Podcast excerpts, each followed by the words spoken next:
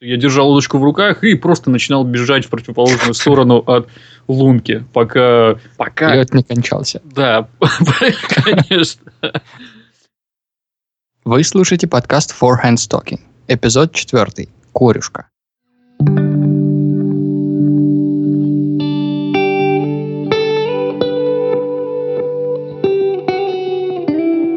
Привет. Привет. Сегодня у нас с тобой в программе обсуждение корюшки и, возможно, разных способов ее приготовления. Да, вероятно, так и есть. Корюшка пока что единственная рыба, которая появилась в рецептах у нас э, на канале на YouTube. Ну, насколько я понимаю, буквально на следующей неделе там появится еще лосось. Да, на следующей неделе появится лосось, но в том рецепте, который будет на следующей неделе, это скорее рецепт омлета с лососем, чем лосося с омлетом. Но лосось там будет участвовать, да. Помнится, первый выпуск нашего э, видеоканала должен был как раз-таки быть посвящен рыбе. Да, было, было такое. Но он до сих пор лежит где-то в закромах. Да, он у нас по-прежнему в планах. А все почему? Вот, да, именно. Почему все? Почему все происходит так, как происходит? Да. Ну ладно, теперь у нас на канале есть и мясо, и рыба, и птица, и овощ, и десерт. Можно закрывать канал, все есть. Все, все готово, да. Так вот, говоря о корюшке, мы с интересом замечаем, что семейство корюшковых – это э, семейство рыб, которые водятся в северном полушарии, и они встречаются в Тихом Атлантическом Северном Ледовитом океане, и таким образом охватывают всю территорию от Японии до Северной Америки через Россию, Скандинавию, и корешка встречается в тех или иных видах э, в рецептах э, этих стран. Я так и представил, через Россию, Скандинавию. Табун корюшки по степям. Скачет. Да. Ты, как известный адепт корюшки, наследник корюшковых и принц Мойвы, Мгм. рассказывал мне о разных рецептах приготовления и употребления в пищу корюшки, от замороженной до жареной и пареной. Так что тот рецепт, который мы показываем в видео, он далеко не единственный. Вообще, очень странно, что ты основную роль человека, знающего много о курюшке, передаешь мне. Так как ты же родился в Петербурге. А когда люди говорят о курюшке, они машинально подразумевают Ленинградскую область, Петербург, как будто бы корюшка это вообще чуть ли не один из символов Петербурга. Неужели ты не ел ее с раннего детства? В некотором смысле Петербург, наверное, является, по крайней мере, в России культовым местом корешколюбов, куда они стекаются в начале мая на праздник корюшки. Я, честно говоря, ни разу не видел в Питере праздник корюшки. В том-то и дело. Будучи коренным петербуржцем, я ни разу не принимал в нем участие, хотя э, он проводится, по-моему, с 2002 года, то есть последние 13 лет уже. Но я как-то ни разу его не, не застал и не участвовал в нем, что, наверное, жалко в какой-то степени. Но да, корешка, конечно, корешка в свой ход в мае, в свой сезон, она все время появлялась на прилавках, свежая корюшка, и, конечно же, родители ее покупали в детстве. И да, я, в общем-то, знаком с ней с ранней молодости. Но и ты знаешь о ней вещи, которых я не знал. Хитрец. М, На то. Ты знаешь секрет замороженной корюшки и тонкости огуречного аромата корешковых. Познал ты, юный подаван.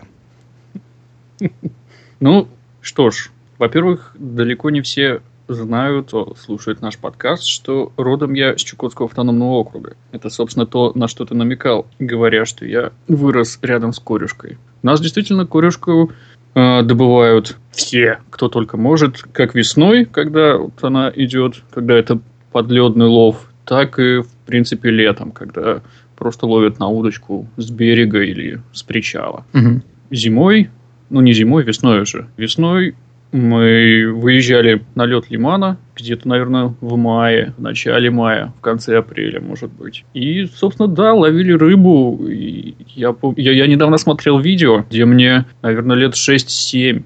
И мы вот с родителями на берегу, в смысле не на берегу, на льду, приехав на Буране, вот отец бурил лунки постоянно буром, и мы сидим, ловим. Сидим на шкурах, дабы ноги не мерзли. И, собственно, да, ловим. Ты ни разу не ловил зимой, ну или весной рыбу? М, Нет, подледным, подледным ловом я никогда не занимался. А представляешь вообще себе сей Ну, процесс? В принципе, более или менее, да. Приходишь на лед, выстреливаешь дырку, сидишь, мерзнешь. Да, как будто бы так и есть. Самое интересное в этом, э, во всем этом процессе, для меня в детстве, во всяком случае, был тот момент, когда, собственно, корюшка начинала клевать. Я, честно говоря, кроме как у, нас на родине, ни разу нигде не участвовал тоже в, подлё- в подледной ловле. А, Вот, и когда вот мы ловим корюшку, удочка представляет собой, ну, если грубо так, то палку сантиметров 50 длиной, Мгм. на которую намотана леска, и на конце которой находится недлинная пружинка, через которую эта леска пропущена. Когда корюшка, собственно, начинает клювать, эта пружинка начинает двигаться, подергиваться. Вот. Вот и вся удочка. И вот тот момент, когда пружинка начинает подергиваться, и ее надо каким-то образом вытаскивать, а крючок находится достаточно глубоко подо льдом и под водой, и чтобы, ну, это не как летом просто взял такой, потянул удочку, и вот у тебя в руках уже рыба. Тут Мгм. приходится леску наматывать на руки. И эти махи, которые э, в детстве было не так просто познать, как, собственно, производить эти какие-то подозрительные вообще пасы, вызывая какого-нибудь демона. Это было непросто, и я держал удочку в руках и просто начинал бежать в противоположную сторону от лунки. А, Пока крючок, собственно, не цеплялся за лед, или пока рыба не вылазила из лунки, и тогда папа уже подходил, снимал корюшку с крючка, обратно опускал крючок, и я, собственно, шел с этой леской обратно, чтобы она спустилась вниз. Картина чудесная рисуется. Да, но потом я научился махать руками, Мгм. вот, и все, просто наматывал леску на руки, и так вот ловили Так- корюшку. Так и представляю себе, это тайна народов Севера, которая передается от поколения в поколение. Как махать руками. Да. Не самое простое занятие, хочу заметить. А еще, если корюшка хорошо идет, то только, только и делаешь, что помахал в одну сторону, оп, помахал в другую, и так бесконечно. Зато не холодно. Тут не поспоришь. Хочу заметить, что не холодно, что, в принципе, э, как я вообще не помню такого, чтобы было холодно, когда мы ловили рыбу. Да, как бывает погода, когда ветер, действительно холодно, но тогда мы обычно не шли на рыбалку. А так, э, я прекрасно помню моменты, когда мой брат, да и не только брат, в принципе, окружающие люди раздевались там, как минимум по пояс. И я даже помню мужика, который в трусах стоял, ловил рыбу. Потому что солнце светит, ну, достаточно активно, и... а там же снег, кругом снег, белый, никакой грязи, отражает все. Поэтому все вообще загорали. После рыбалки все постоянно приезжали с красными лицами. Да, на, на снегу очень хорошо загорать. Как бы, как бы странно это не звучало. Я помню, я, собственно, ловил корюшку, и, а так как снег э, отражает свет, очень ярко, а темных очков для меня не было, у меня отец работал газос- э, газосварщиком, и он У тебя дал... тоже были газосварочные очки? Да, я рыбачил в газосварочных очках. А ты же такие, такие темные-темные, да? Да, темные-темные. Выпуклые штуки. Да. Да, у меня тоже такие в детстве были откуда-то. Ох, я, а я от них так тащился. Были самые крутые очки вообще. Я сразу чувствовал себя как супер ниндзя в этих очках. По дому расхаживал. Они были на такой, знаешь, на, ре- На резинке, да. на ре- резинке от трусов, по-моему. Да-да-да. Старые добрые очки. Настоящие очки. Да, засварочные очки на резинке от трусов. О, ностальгия. В принципе, там же, после, ну, поймав там какую-то определенную порцию, там штук 10-15 корюшек, там же на льду мы зачастую варили уху из нее, и там же ею и обедали, потому что уезжали мы как минимум на половину дня, Мгм. можно было не брать с собой особо продукт. Но вы, вы ловили корешку как бы в промысловых целях, то есть чтобы, чтобы была еда и чтобы там заготовить ее и так далее, да? Или, Или- ка- или как что? Ну или просто, знаешь, как люди ходят на рыбалку, порыбачить, половить рыбку, посидеть, поболтать. Нет, мы ловили в промысловых целях, и в целом это всегда был процесс именно добычи еды. А, вот это редко было такое посидеть, поболтать. Конечно, были люди, которые приезжали с целью а, посидеть в машине, выпить алкоголь и отправиться домой. Вот. Мгм. Но большинство приезжало именно, чтобы наловить рыбы. В принципе, это основной продукт питания был весной у нас. Мама из корюшки делала, наверное, все, что только можно. Мы и уху из нее варили, и пироги она с ней пекла, о. И котлеты, по-моему, она из нее как-то раз делала и очень часто тушила, таким образом, вот как представлено у нас в видеорецепте, и жарила. И мы ее мороженую ели, ну, как строганину, как будто бы. И вялила она ее регулярно. Она у нас была во всевозможных видах. Вот. И сейчас кажд... и каждую весну э, отец ходит на рыбалку, приносит домой корюшку, мама вялит и отправляет нам с братом посылки с вяленой корюшкой. А я о том и говорю. Принц корюшки. Да уж. Дело в том, что у нас, ну, наверное, да, у нас в семье, да и вообще, мне кажется, в Петербурге, в Ленинграде было скорее принято жарить корюшку. То есть такой самый-самый-самый традиционный рецепт приготовления корюшки – это жареная корюшка. И я помню запах и вкус жареной корюшки с детства, разумеется. Но по большому счету это наверное, чуть ли не единственный вид приготовления корюшки, который практиковали в нашей семье. Ну, твоя семья, хочу заметить, не единственная в этом отношении. Многие мои знакомые, в принципе, тоже только жареную корюшку ели. Ну, мои петербургские знакомые. Причем многие любят маленькую корюшку, то есть там, ну, сантиметров 10, максимум 12 длиной, когда она такая, когда ее можно зажарить вообще до сухаря и просто сгрызать полностью. Такое не для меня. Я привык к корюшкам сантиметров там 30 длиной, 25, таким плотненьким, толстеньким, да. хорошим, которые можно не только зажарить в сухарь. Корюшка это же вроде как какой-то родственник лососевых, да? Как будто бы да, но, видимо, очень дальний.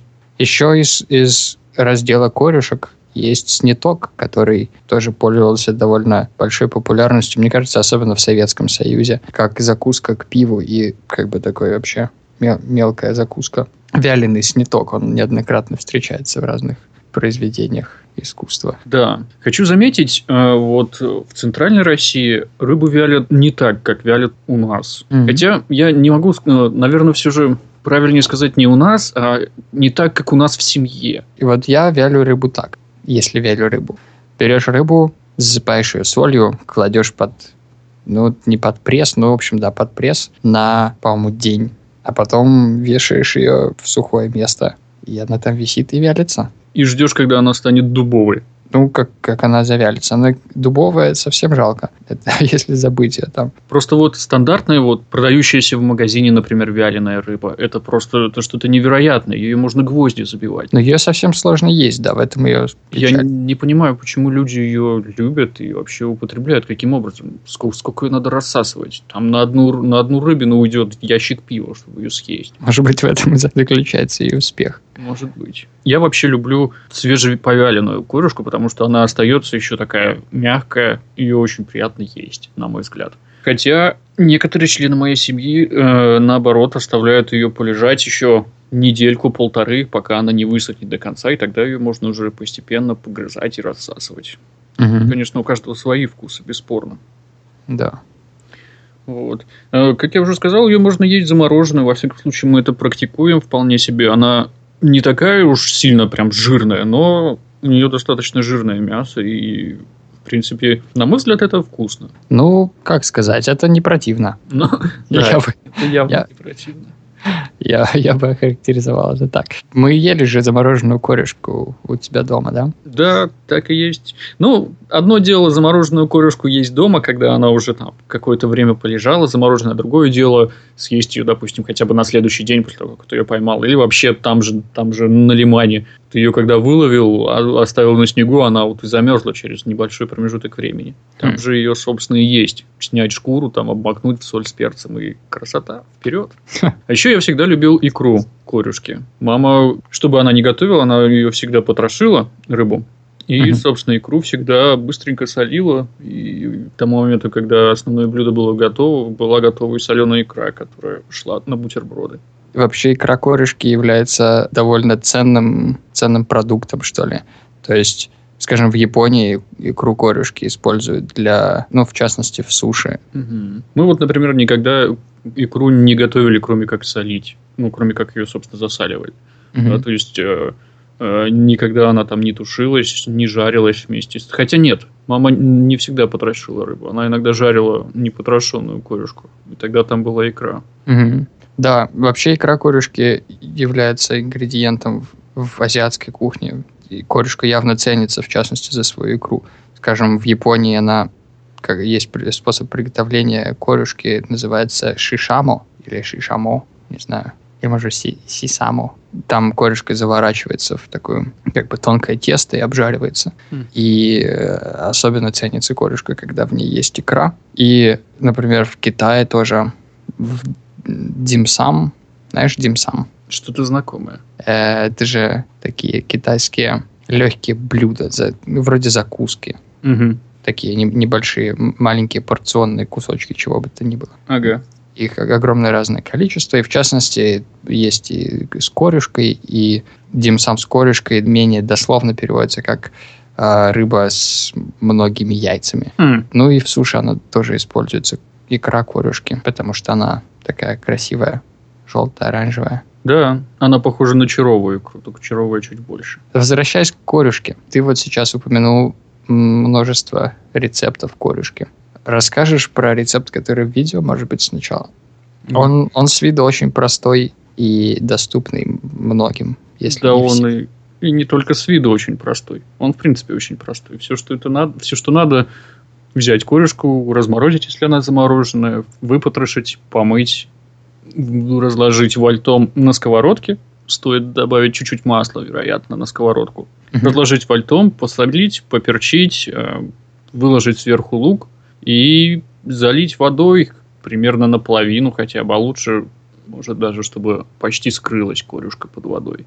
И оставить тушиться минут, наверное, на 20-25, или пока глаза у нее не побелеют. Мгм. Тот еще критерий, конечно, готовности визуальной. Он может быть малоприятный, но это критерий готовности очень многих рыб. Да. И в целом все. Корюшка готова, ее можно есть.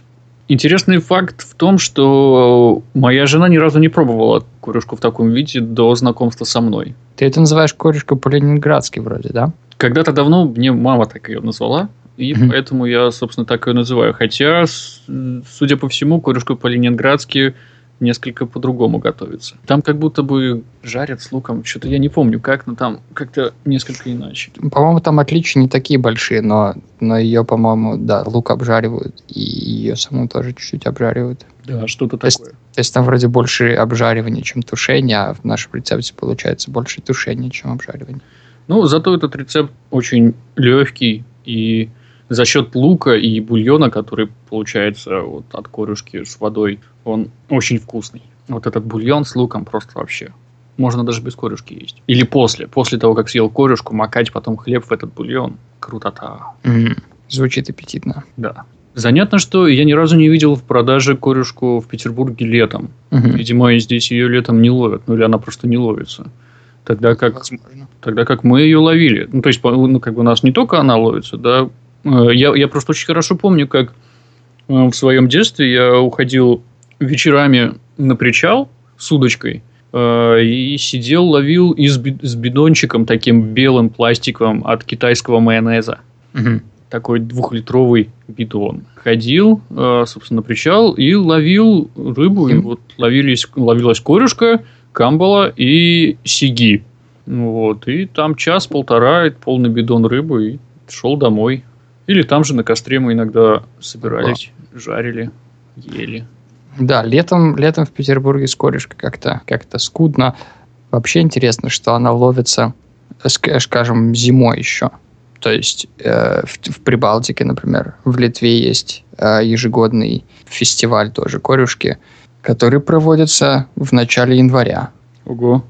Что немного странно. Видимо, в начале января она идет в сторону реки, а в мае она сходит с реки в другую сторону. Я точно не знаю, какие ее движения. Вообще у нас тоже проводится фестиваль корюшки. Так и называется Карфест, сокращенно. А, Сурово. почему? Ну, как Карфест. Сразу представляются такие, знаешь, косухи кожаные, Нет, разорванные джинсы. все на Кирилл. самом деле не так. Э, Традиционно он проводился... Как будто это сокращение от Hardcore Fest. Нет, все, все намного мягче. Да. Никакого хардкора. Хотя нет, занятные какие-то ситуации встречались, да. Традиционно он проводился у нас на льду Лимана.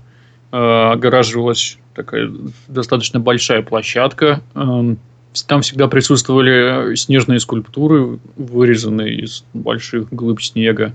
Э, Там всегда продавался шашлык по зверским ценам. И всегда была сцена, на которой выступали... Традиционно выступал э, ансамбль «Эргерон», такой достаточно известный, собственно, на Чукотке и за пределами России, как ни странно. Мгм. Вот, а в остальной части России он не особо-то известен. По-моему, он чукотско-эскимосский ансамбль. Как И- называется еще раз? «Эргерон», Регрон. да. Не, не слышал о таком. Они поют песни, поют песни на чукотском, поют песни на русском. Они пою- у них есть песни горлового пения, у ни- они э, исполняют различные национальные танцы и всегда в национальной одежде, в кухлянках, там, и Мгм. в торбасах и прочих штуках. Так вот, традиционно выступал Оргерон, присутствовали какие-то э, местные коллективы художественной самодеятельности. А последние годы, ну как последние, а я оттуда уехал уже 10 лет назад. Мгм. Кошмар, как время летит. Наверное, с дву- с 2000 по 2005, вот, вот эти последние годы я имею в виду, на Карфест приезжали достаточно известные звезды. Иногда они выступали, собственно, на самом фестивале, иногда э, э, у них был отдельный концерт в Ледовом дворце в городе а, уже после Карфеста. А, Ледовый дворец на Чукотке сделан из льда? Нет, увы, это обычный крытый каток. Да. К нам приезжал, я помню, Мумитроль, я ходил на них, э, ночные снайперы. Ого. Большие шишки эстрады. И большие шишки тоже приезжали, всякие популярные исполнители типа Киркоров, Овсиенко, Блестящие. Не, ну эти тоже большие. Да, Они просто в, в другом в другом в направлении. другой плоскости, да. На тему казусов я помню, как выступая на сцене эм, на льду, э, в- группа блестящая выступала, и из толпы бросили упаковку нарезанной колбасы на сцену. Девушки, в принципе, не растерялись, и э, я не помню дословно, что сказала одна из них. Она подняла эту упаковку и э, сказала, что это, это проявление вашей любви. Или, ну, в общем, задала какой-то такой несколько каверзный вопрос, но ее в целом можно было понять. К сожалению, глупые люди встречаются везде. Да, тут как будто ничего не поделаешь. Я еще помню выступление ночных снайперов, а, которое было вот в Ледовом дворце. К сожалению, на этот раз полетела не мягкая упаковка колбасы, а стеклянная бутылка от пива. О, Вот. И попала она прям в стойку микрофонную э, Арбениной. мгм. Диана Арбенина ночных снайперах поет, правильно? вроде да. Вот. Попала в ее микрофонную стойку, разбилась и, собственно, осколком порезала ей шею. Это было тоже у вас на Чукотке? Да, это было у нас в Ледовом дворце, вот после Карфеста. Что интересно, концерт на этом не закончился. А, Арбенине, Арбениной оказали помощь, ей закрыли шею, она продолжила концерт. Мгм. Она же, кстати, родом сама тоже с Чукотки, по-моему, с Певека, если я не ошибаюсь. Возможно. Вот. Не знаю. Интересно, Э. что этому ансамблю Эргерон в этом году 47 лет. Да, он достаточно 1968 года.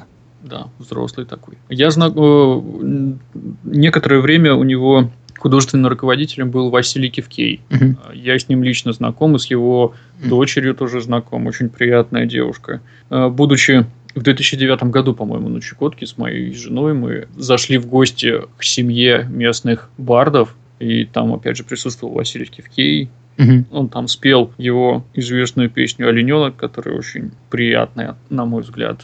В общем, интересный выдался вечер. А Если возвращаться к Карфесту, помимо того, что я уже перечислил, а, как будто бы логично, что там проводился конкурс по лову корюшки. Да. А, Заключался он в том, что, соответственно, кто первый поймает корюшку, того ждет приз. Причем приз чаще всего был солидный. Я помню, в какой-то год дарили буран, снегоход, в какой-то год машину, Ниву. Ого. Э, Это тому, кто первый поймает, Да, или там- кто тому- больше? Нет, тому, кто первый поймает корюшку, потому что э, э, ловить необходимо было в специально огорожен- на специально огороженной территории, Мгм. А, а там корюшка, в принципе, никогда не ловится. То есть на месте проведения Карфест проводится достаточно близко к городу, а там, ну, никто никогда не ловит корюшку, все уезжают намного дальше. Вот, поэтому я помню, был как минимум один год, когда ее никто так и не поймал. Ого. Вот. А тогда еще ладно. Да. Ну и плюс э, достаточно большое количество людей на льду. И я думаю, они производят достаточно шума, чтобы отпугивать корешку. От... Может быть, хотя тут уж ну, не знаю. Ну, может, может и нет. Страхи корешки не, неизведаны. Да, вот. Помимо этого проводились всякие различные конкурсы, похожие, ну, э, связанные с Чукоткой, в принципе. Например, гонки на собачьих упряжках проводились. Э, я помню, моя сестра в них участвовала. Тому, кто выиграет, дарят буран? Нет, э, дарили, э, я помню, дарили музыкальный центр, а моя сестра выиграла цифровой фотоаппарат. Ого. Цифровой фотоаппарат с разрешением 2 мегапикселя. А тот самый, который уже участвовал в нашем подкасте. Да, мы как-то уже это обсуждали. Да, да. что ты фотографировал яйца гуся. Да, да. Это тот самый фотоаппарат, который вообще... Э, вообще там еще ни в кого не было фотоаппаратов. Да и вообще я, это, это было только начало эпохи цифровой фотографии. И это было очень круто, конечно. Да, здорово. Самое интересное, что моя сестра никогда до этого не ездила на собачьих упряжках и обучалась этому буквально там за 2-3 недели до Карфеста. Я не помню, по какой причине она вдруг начала это делать. Но это было, это был интересный опыт. Да, неожиданный. А еще, конечно, там всегда стояли еранги, национальные, национальное жилище чукчей. Ну, внутри, соответственно, все было оборудовано так, как они живут, и там сидели чукчи, варили, как обычно, там оленье мясо в котле на очаге.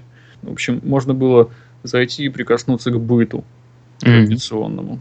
Mm-hmm. В целом, Карфест всегда был очень интересным мероприятием, на мой взгляд.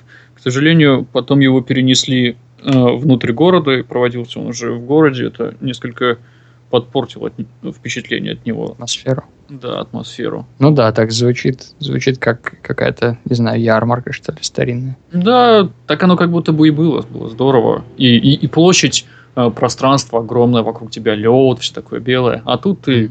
стиснут рамками города. Ну да, это, конечно, другое ощущение. Да. Вообще интересно. У корешки явно получается много много любителей, которые ради нее устраивают большие празднества. В Северной Америке есть некоторые штаты, которые очень сильно зависят от, ну не, не зависят, но рассчитывают, скажем так, на ход корюшки и зимний улов корюшки. В части в Новой Англии там есть разные реки, через которые корюшка идет. Видимо, все-таки она зимой идет на нерест вверх по реке, а весной спускается обратно. Хотя может быть, наоборот, даже не знаю. Я тоже ничего не могу сказать. В общем, в, в районе Новой Англии и э, в некоторых провинциях Канады очень рассчитывают на зимний лов корюшки, и в частности есть некоторые деревни, в которых проводят фестивали корюшки э, в, мае. Э, кажется, какие-то зимой тоже проводят. Mm. Они схожи с петербургским фестивалем корюшки. Там все в течение нескольких дней ловят корешку и едят ее огромными тоннами. В Петербурге вроде как варят тысячелитровый, тысячелитровую генеральскую уху. Ого.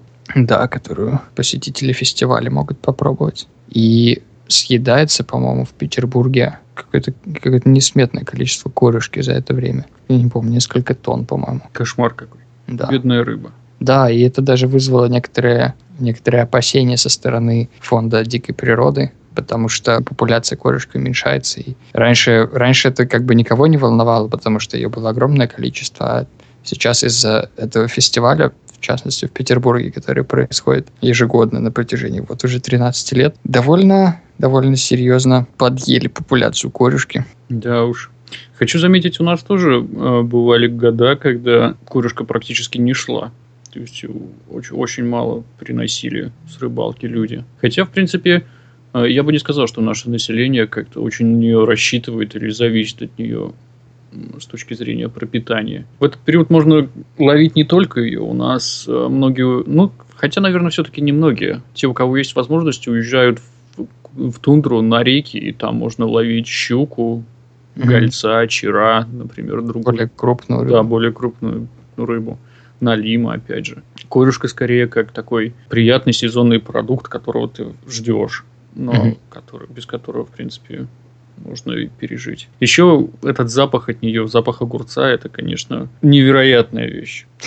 Казалось бы. Да, казалось бы, где связь? Но ведь они действительно пахнут совершенно одинаково. Да, об этом даже нам говорит Википедия с двумя ссылками М. на, на какие-то статьи. Причем, по моему сугубо личному мнению, а, корюшка, которую ловят в Питере, пахнет не так, как у нас. То есть не так активно и не так ярко.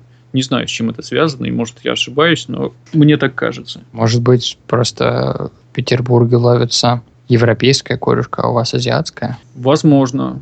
Я Потому бы что- исключал. Я- Возможно, просто немного разные виды. Но вообще рыба, рыба это хорошая. А, особенно она, опять же, лично для меня хороша тем, что у нее очень мелкие кости, Мгм. это как и плюс, так и минус может быть. Но они, во-первых, достаточно мягкие, а во-вторых, мясо с них отделяется очень легко а, после того, как рыба готова. Да, да, это точно. И это просто замечательно, потому что у меня существует некая большая нелюбовь к белой рыбе по той причине, что у нее традиционно мелкие кости в большом количестве, которые очень трудно вынуть из нее, и которые зачастую попадаются. И это моя психологическая детская травма. Я помню, я дня три мучился от кости от щуки в горле. Да, это неприятно. Я поэтому тоже морскую рыбу гораздо больше люблю. Да, я Тут- предпочитаю. тут даже дело не в белой. Ну да, вроде бы, но я, я скажем, просто так скажем, разделяю. морская треска и зубатка, они там вообще пойди найди косточку. Ну да. Но я поэтому больше люблю вот лосося и форель с их здоровенными костями, которые, которые легко достать и которые хорошо видно. Ну да, плоскогубцами, ну и что? Ты гурман прям. Да. Зато корюшку можно вообще употреблять в любом виде. И как ее не готовь, она всячески вкусная. Хотя я вот, например, ни разу не пробовал копченую корюшку. Это Интересно, коптят ли ее? Казалось бы, Почему, почему нет? нет? Да, я думаю, коптят, но мы не коптили никогда. Хотя, да, я видел у своего знакомого, по-моему, хотя она, не, она была какая-то вяленая копченая. Возможно, она была вяленая, но подозрительно копченого цвета. М. По какой причине это было, я не знаю, но я, я, ее Может, не- она вялилась в трубе. я побоялся ее пробовать и в общем, не рискнул. Насколько я понимаю, большинство людей готовят, просто жарят корешку. И на этих фестивалях, в частности, там, что, что в Северной Америке, что эти японские, э, как они там, ши- ши- шишама, шишима, Да, что-то там. шишама, да. И они тоже включают в себя жареную корешку. Возможно, в этом есть какое-то зерно истины. Она, даже если жарить целиком, ее можно, во-первых, жарить не потроша. И Ну, так большинство и делает, в принципе. да, то есть очень мало с ней возни, ты просто ее купил, если свежую, просто положил на сковородку, обжарил с двух сторон, и у нее получается хрустящая вкусная корочка. Кости действительно, как ты сказал, достаточно легко отделяются от мяса, чтобы тоже не, не- о них не задумываться. И вообще, я помню, что у нас была какая-то такая, ну не традиция, но как бы способ поедания корешки. Это ты обжаренный, так хорошо, хорошо поджаренная корешка, ты просто ее берешь двумя руками, одной рукой за голову, одной за хвост, потом около плавника надкусываешь мясо и прямо как бы зу- зубами счищаешь весь бок. И потом с другого бока также. Да. То есть э, она очень просто в приготовлении перед готовкой, в самой готовке и в поедании. Чудесная рыба. Да, так и Еще и, есть. еще и пахнет огурцами. Вообще. Чего еще желать? Мне еще кажется, что я как-то раз пробовал маринованную корешку. М, Но это такое смутное воспоминание. По-моему, мама ее как-то раз э, ради интереса готовила. Где-то я читал, что ее чаще всего потребляют сырой, ну или замороженный потом. В смысле не сырой, а свежий. Мгм. э, или замороженный, потом размороженный, чем в консервах. Ну, это были не столько консервы, то есть не, не столько рассчитано на длительное хранение, сколько просто э, оригинальный способ приготовления, просто чтобы попробовать. Мгм. Да, я точно помню, что я ее ел, она была такая плотная, с кислинкой и с черным, с перцем черным, горошком. Мгм. Я почему-то это хорошо запомнил. Но в целом, мое любимое блюдо это вяленая курюшка, как ни странно. Я помню, что я никогда не любил вот эту тушеную курюшку, которая на видео. Э, да, в детстве я ее не любил, но повзрослев, я понял. Набрался ума. Да, я очень ее полюбил уже в последние годы, когда жил на Чукотке. И поэтому, когда мне вдруг присылают замороженную, я чаще всего готовлю ее именно таким образом. Ну, еще, может, съедаю парочку сырыми. Да, это не, не перестанет меня. Да ладно, это же забав- достаточно интересно. И Это интересно, я не спорю. И я благодарен тебе за этот опыт. Нет, ну чир, конечно, куда вкуснее, потому что он жирнее, и у него вкус какой-то другой, он более яркий. Но, похоже, чира ты тоже не оценил. Я так и подумал. Я оценил. Но не буду тебе говорить, насколько. Ну, понятно. У нас Нет, это было нет, достаточно... Это действительно э, довольно вкусно, просто очень непривычно. Ну да, Непривычно, собственно, то, что ты ешь э, что-то замороженное и сырое. сырое, да. А у нас это было достаточно таким традиционным блюдом. Э, Отец регулярно привозил по весне свежую рыбу замороженную, и, соответственно, мы постоянно ее ели так, в таком виде. На- наструганную так вот такими вот, вот этими ломтями, макали в соль с перцем, либо там кто-то в кетчуп, и вперед. Это был достаточно полноценный ужин, он вполне себе такой питательный, калорийный. Мне кажется, он сильно теряет во вкусе, когда рыба начинает подтаивать. Поэтому ее едят сразу же. То есть вообще не ждут, ну, ничего и ни, ни- никого. Сразу, как только рыба строгается, ее сразу едят. И поэтому ее не строгают сразу полностью. Там отстрогали левый бок, убрали обратно, чтобы она не таяла, съели. Построгали следующий бок, съели. А не то, что отстрогали бок, положили это на лед, построгали другой бок, положили на лед. Можно и так, но тогда есть вероятность того, что пока ты будешь есть то, что сверху, снизу уже подтает. Тоже верно. Поэтому, Да, я- например, на, на- на тарелке не выкладывают. Кладут чаще всего на какую-нибудь газету. Ну, или в рот, конечно, да. У строганины, конечно, самый важный факт – это оставаться замороженным. Мгм. Из корюшки тоже делают строганину. Ну, вот э, как Это строганина? была не совсем строганина, то, что Ну да, это просто... Ну, кусочничество какое-то. я не уверен, что какой-нибудь большой процент э, населения употребляют ее в таком виде. Но я не раз так ее ел, и мне это нравится. То есть, да, это была не строганина, но попробуй с нее настрогай, что это будет. Ее просто разрезаешь там на 6, 7, 8 кусков и ешь себе, снимая шкуру. Да. Все-таки все-таки что-то в этом есть непривычное. Ну, это-то понятно. Тем не менее, это не самое оригинальное блюдо. Из рыбы. Да, есть новые из рыбы тоже. Так, да, и если вспоминать то, что, о чем мы говорили в Да. Кремле, да, Я про это и вспоминал. не вспоминай. Такие дела, как будто бы это все, что я мог сказать о курюшке. Да, как будто что тут еще сказать. Корешке многого не скажешь, как, как и о спарже. Да? Ну, хотя не знаю, вот в, тут, впрочем, и ингредиентов мало, как и в спарже.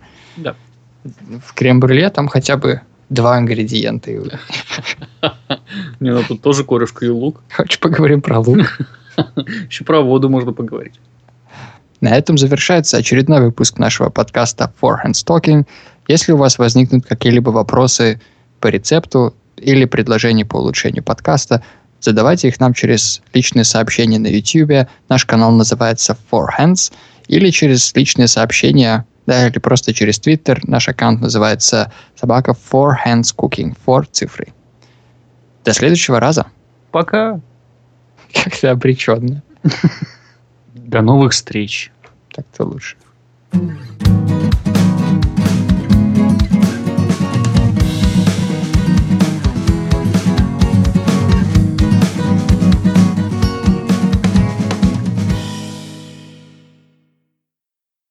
Если у вас возникнут какие-либо рецепты по вопросам нашего подкаста, То не готовьте их, пожалуйста.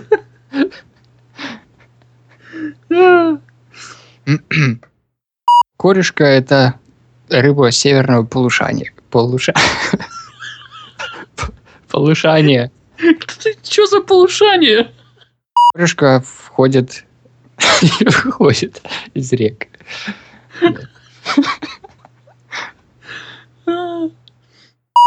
Бал в- во дворце Корюшковых. М. Не так уж и плохо в целом. Возвращаясь к корюшке. Мгм. Корешка...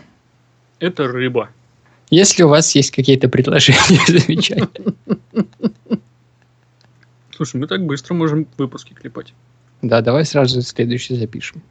Ты знаешь, следующий у нас про лосось. Лосось – это рыба.